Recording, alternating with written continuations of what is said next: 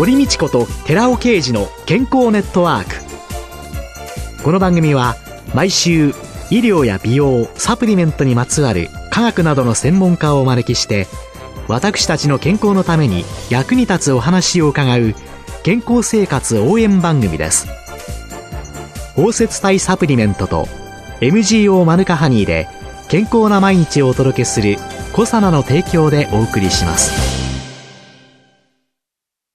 ここでコサナから美容と健康のための無料セミナーのお知らせです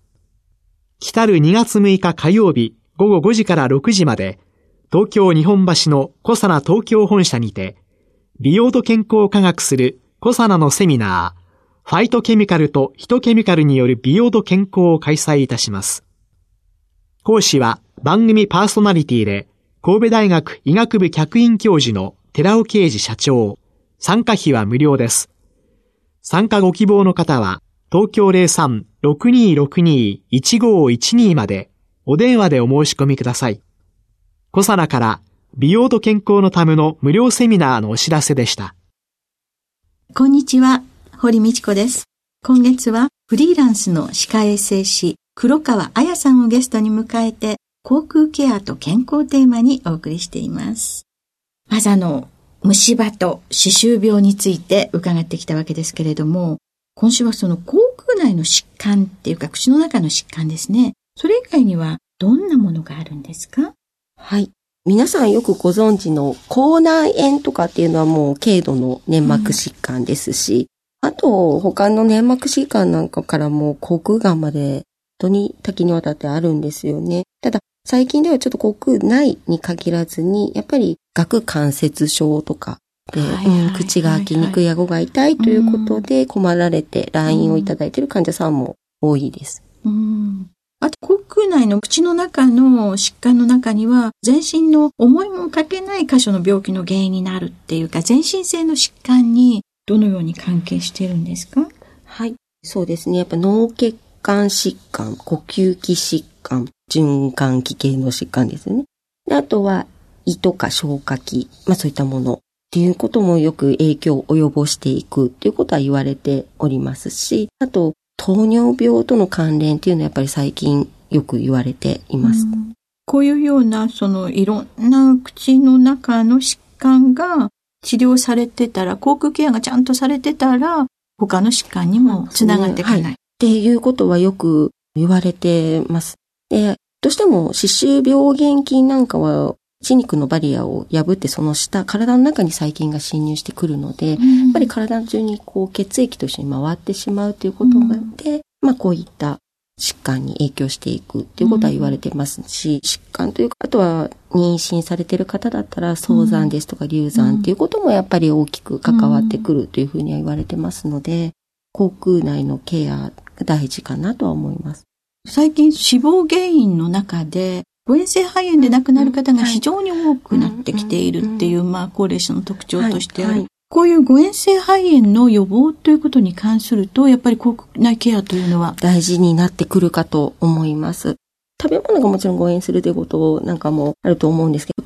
内を不衛生にしてしまうことで、その細菌が肺に入ってしまうっていうようなことが今、ものすごく問題になっているので、平均寿命が伸びて、健康寿命がそこに伴っていけばいいんですけど、どうしても中のトラブルを抱えられて、ご自身でケアをできなくて、介護状態になられている方っていうのもおられると思うんですが、そういう方の口腔ケアっていうのは非常に話題に衛生士の方でもなっています。今ね、健康寿命、健康で自分でいろんな生活ができる方っていうのと、い。わゆる平均寿命の差っていうんですかね。それが男性で9年ですか、女性で13年、そうするとこの間っていうのはまあどなたかに少しお世話になったりっていうような、そん。なことになるわけですけれども、そういう中で口腔ケアっていうのが今一番重要ではないかというような肺炎の予防とかですね。実際その口腔内の疾患を引き起こす病原性のある細菌っていうのは一体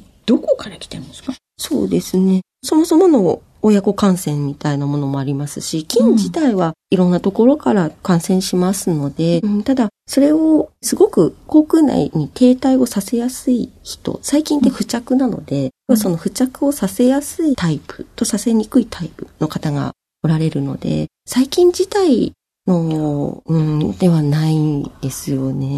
口の中に菌を置いていってしまうタイプ、タイプ温存するタイプと、洗い流して。うん、そうですね。はい。なかなかこう、くっつかないタイプ。くっつかないタイプ。はい、本当に腸の中と一緒、善玉と悪玉という表現をするのであれば、たまたまその虫歯や歯周病を起こす菌は買わせない。なかなかこう蓄積はしないけれども、うんぱり普通の害を及ぼさない細菌たちももちろん付着して繁殖するので、うん、そうすると次に仲良くなる細菌っていうのを決める決定権はその繁殖したものたちに移ってしまうんですよね。そうすると、悪いものと気がついたら手繋いでたってこともありますから、うん、買わないタイプだからと置いて、こう安心しきると。はいけない。痛い目に遭う。そういうの。そうですね。きちんと歯ブラシがいかに、はい、ブラッシングがいかに大切かということなんですね。黒川さんは歯を磨くときって何分ぐらいかかるんですか？ああ、私本当にながら磨きなので、ボケーっと動かしてるんですよね。なので気がついたら5分ぐらい経ってたんだかな、みたいな。5分はい。もう5分ぐらいずっとこう、ただ一生懸命鏡見て磨いてるわけではなくて、それこそあのソファーに座ってボケーっとしながら、ひたすらこう、磨いてるっていうような感じですね。ソファーに座りながら、はい、そういうながら磨きの方が、実は、そうですね。そうか。ぼーっとテレビ見てるときも、歯磨きながらテレビ見てても、そうですね。しっかり磨けという、そういう世界になるんですね。まあ、時間じゃないですけどね。ただ、お口にブラシが入ってれば動かすかなっていうところだと思いますし。そうですね。歯ブラシが来れば、まあ。そうですね。はい。うん。と、フロスって下手な使い方をすると歯茎をかえって傷つけちゃうんじゃないかと思うんですけど、あれはどういうふうな使い方が正しいんですか？歯と歯の接触している部分があって、そこが多分なかなかこう通過していかないので、皆さん無理やりというか、力ずくでこうバチンとやると、歯茎にパッと刺さっていくんですよね。それですね。そうですね。それですね。歯と歯茎の間にですね、クロスを入れましてですね、たまにやることは、はい、あ、入んない入んないってガンってやると、最初はちょっとゆるゆるゆるっと入れよって感じでやってるんですけど、そのうちめんどくさくなると、はってやると、歯茎から血が出て、ね、っていうのでもフロスやめようかな、はい、そうですね、多いですね。うん。もうそうなっちゃうとやっぱり嫌な思いをしてしまうので。でなので、こう、ノコギリを引くような感じで、優しくその部分を通過していっていただいて、あ、抜けたなと思ったら、歯の面をちょっとこう、擦るような。左右の面をこするような感じでまた引き上げていくみたいな感じあのお風呂のぬめぬめを取るわけですね。ぬめぬめを取ってください。もう今日は家帰ったらぬめぬめっていうのが頭の中にインプットされておりますので、これでぬめぬめを取ろう、ぬめぬめを取ろうという思いで参りますけれども、はい、その口腔内から全身への悪影響を予防する、全身性の疾患というのを予防するためには、どうしたらいいんですかね？そうですね。まずもう単純なお話ですけど、歯周病にかからないことだと思うので、もちろん罹患率も高いですから、うん、今の時点で自覚症状がなければまだ早期だと思うので、うん、早めに対処していくっていうことが重要かと思います。体の中に細菌をずっと停滞させ続けるっていうのは、気がつかないでずっと炎症を持ち続けることなので、うん、それだけでリスクがどんどん上がっていくっていうふうなことも糖尿病の専門医の方もおっしゃってますので。うん、そうすると、今、8020で先週伺ってたんですけれども、はいはい、歯が残ってるということは、歯周病になる。そうですね。歯があれば虫歯にも歯周病にも残念ながらなってしまうので。これはなんかね、うん、モグラ叩きみたいな感じですね。歯は残ったけど、歯周病が多いよっていう。これから本当に歯周病対策っていうのが、この高齢社会の中において、全身管理っていう意味でも、うん。でね、とても大切ですよね、うんうん、そうですね。やっぱり歯がなければないで、いろんなサルコペニアですとか、認知症ですとか、やっぱそういった方向によく話は関連づけられてお話されますけれども、あればあったで、そういったものからはちょっと遠ざかるのかもしれないですが、歯自体のトラブル、うん、歯からの歯周病菌からの全身疾患ということも話にもなりますので、うん、あるものは大事にするっていうことですよね。うん、口腔ケアが本当に大切であるっていうことですね。はい、で、もし、その寝たきりの方で、はい、それで、まあ、ご家族の方が介護なさっている、はい、そんな時の口腔ケアっていうのは、どういうふうにして差し上げたら、そうなんですね。歯が、歯自体がそういう方が残っておられるんであれば、痛みを持ったりする可能性も高いですから、訪問の診療を受けていただいたりですとか、お連れするのがどうしてもちょっと難しいケースであれば、やっぱり訪問歯科っていうことも大きくありますし、まあ、そこからドクターや衛生士に来ていただいて、状況を見てケアをさせてもらうっていうことはいいと思うんですけど、うん、と、ご家族の方がやられるっていう、うん、無視学というその何も、もう歯もなければ、粘膜にもやっぱりただ最近はついてしまう。それが誤嚥性肺炎と先ほどの話じゃないですかなっていくので、ガーゼで拭っていくような。うん、ガーゼできちんと拭ってあげる。ね、拭ってあげる。今そういったケア系の介護の航空ケアのグッズっていうのも結構多く出回っているので、スポンジになっていたりですとか、えー、うん、なのでそういったものをこう使っていくっていうのも手かもしれないですね。あそういうのはいろんなところで、まあドラッグストアなんかにもね、ね。ちょっと介護コーナーとかにも、はい、でそういうようなもので、まあご家族がきちんと口腔ケアをして差し上げるっていうことが必要なんですね。はい、で、今歯ブラシって本当にいろんな種類のものが店頭にありますよね。ありますね。硬、い、のがいいの？普通がいいの？柔らかめがいいのとか、山形がいいのとか、ブラシの密集してるのがいいのか、そうじゃないのがいいのか、そうです、大きさはどのくらいのを選べばいいのか、考えたらね、本当にね、説明受けてなくて、で、ドラッグストアなどで、まあ、適当に買っている。で、歯医者さんによく行かれる方は、歯科専用の歯ブラシですっていうので、それだけが売っていると、あまりにも市販で売られてるのとの形状の違いに少し驚いたりとかっていうので。そうですね。サイズなんていうものは、下の前歯3本分ぐらいなんてよく言われるんですよ。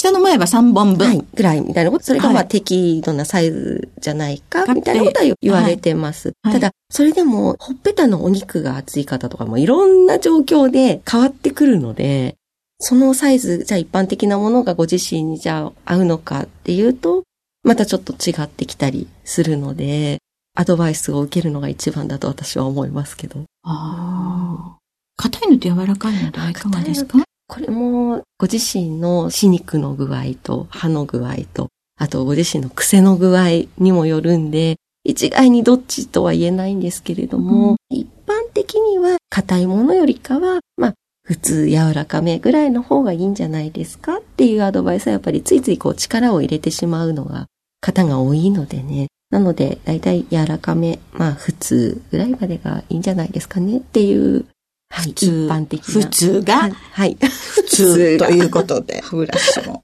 そういうので。あと、お子さんなんかで、歯ブラシの事故っていうのはい、はい、ありますね。立ち歩いて加えてて刺してしまうっていう転ん、転倒した際に、今それに対応するようにぐにゃっと曲がるようなブラシなんかも売ってはいるんですよね。ただ、それでもやっぱりイントの方に喉の方にガーッと入ってしまえば同じなので、一人でそういう動作をさせないっていうのは、小さなお子さんには、大事ですね。一人ではさせない、はい、というで、ブラシは必ずもう持ったら座る。で、立った時には口から外すっていうのは、私も自分の子供にはもう今でも結構うるさく言ってます。もうソファに座って。そうですね。ながら磨き。ながら磨き一番ですね。歩きながらのながら磨きはダメですよ。ということで。はい。はい。ありがとうございました。今週はフリーランスの歯科衛生士、黒川彩さんをお迎えして、航空ケアと健康というテーマでお話を伺いました。来週もどうぞよろしくお願いします。ありがとうございました。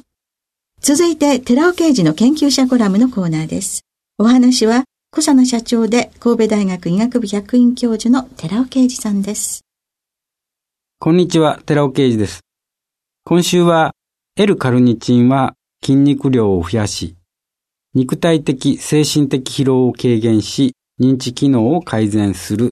というタイトルでお話しさせていただきます。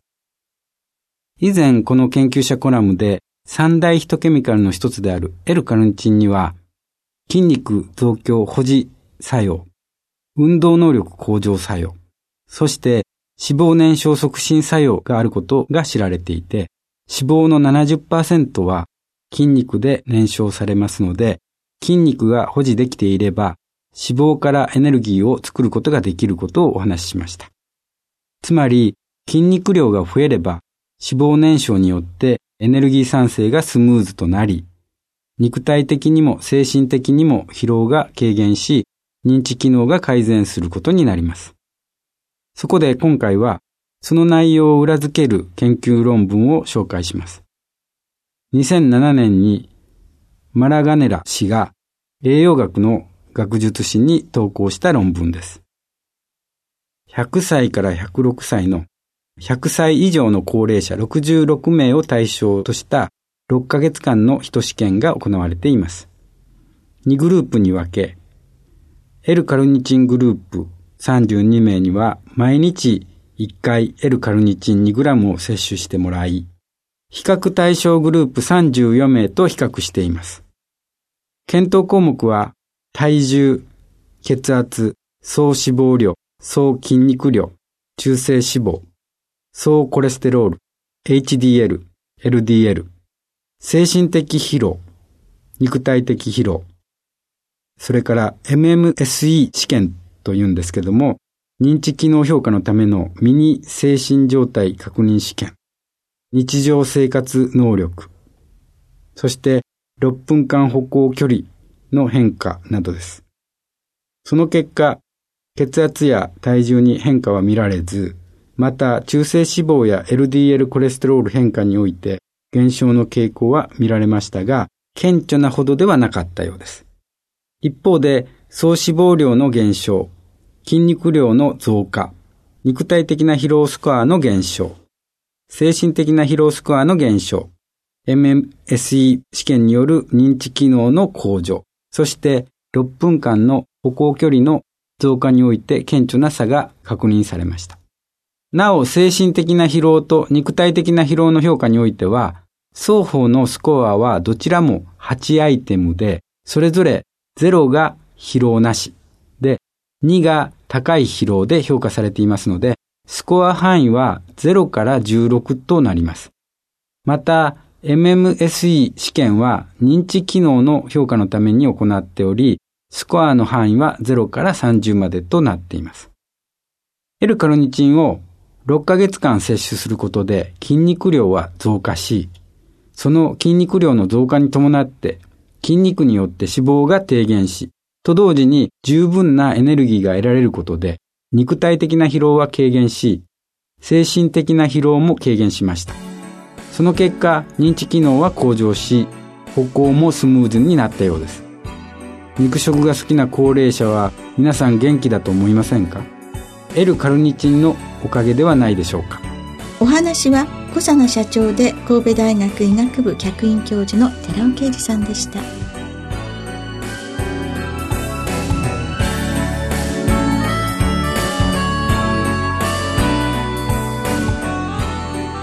ここで小佐奈から番組お聞きの皆様へプレゼントのお知らせです有機栽培されたマカの成分に環状リゴ糖で包み込んで安定性と吸収性を高めたコエンザイム9点と Rα リポ酸を配合したコ様のスーパーマカサプリを番組お聞きの10名様にプレゼントします。プレゼントをご希望の方は番組サイトの応募フォームからお申し込みください。コ様のスーパーマカサプリプレゼントのお知らせでした。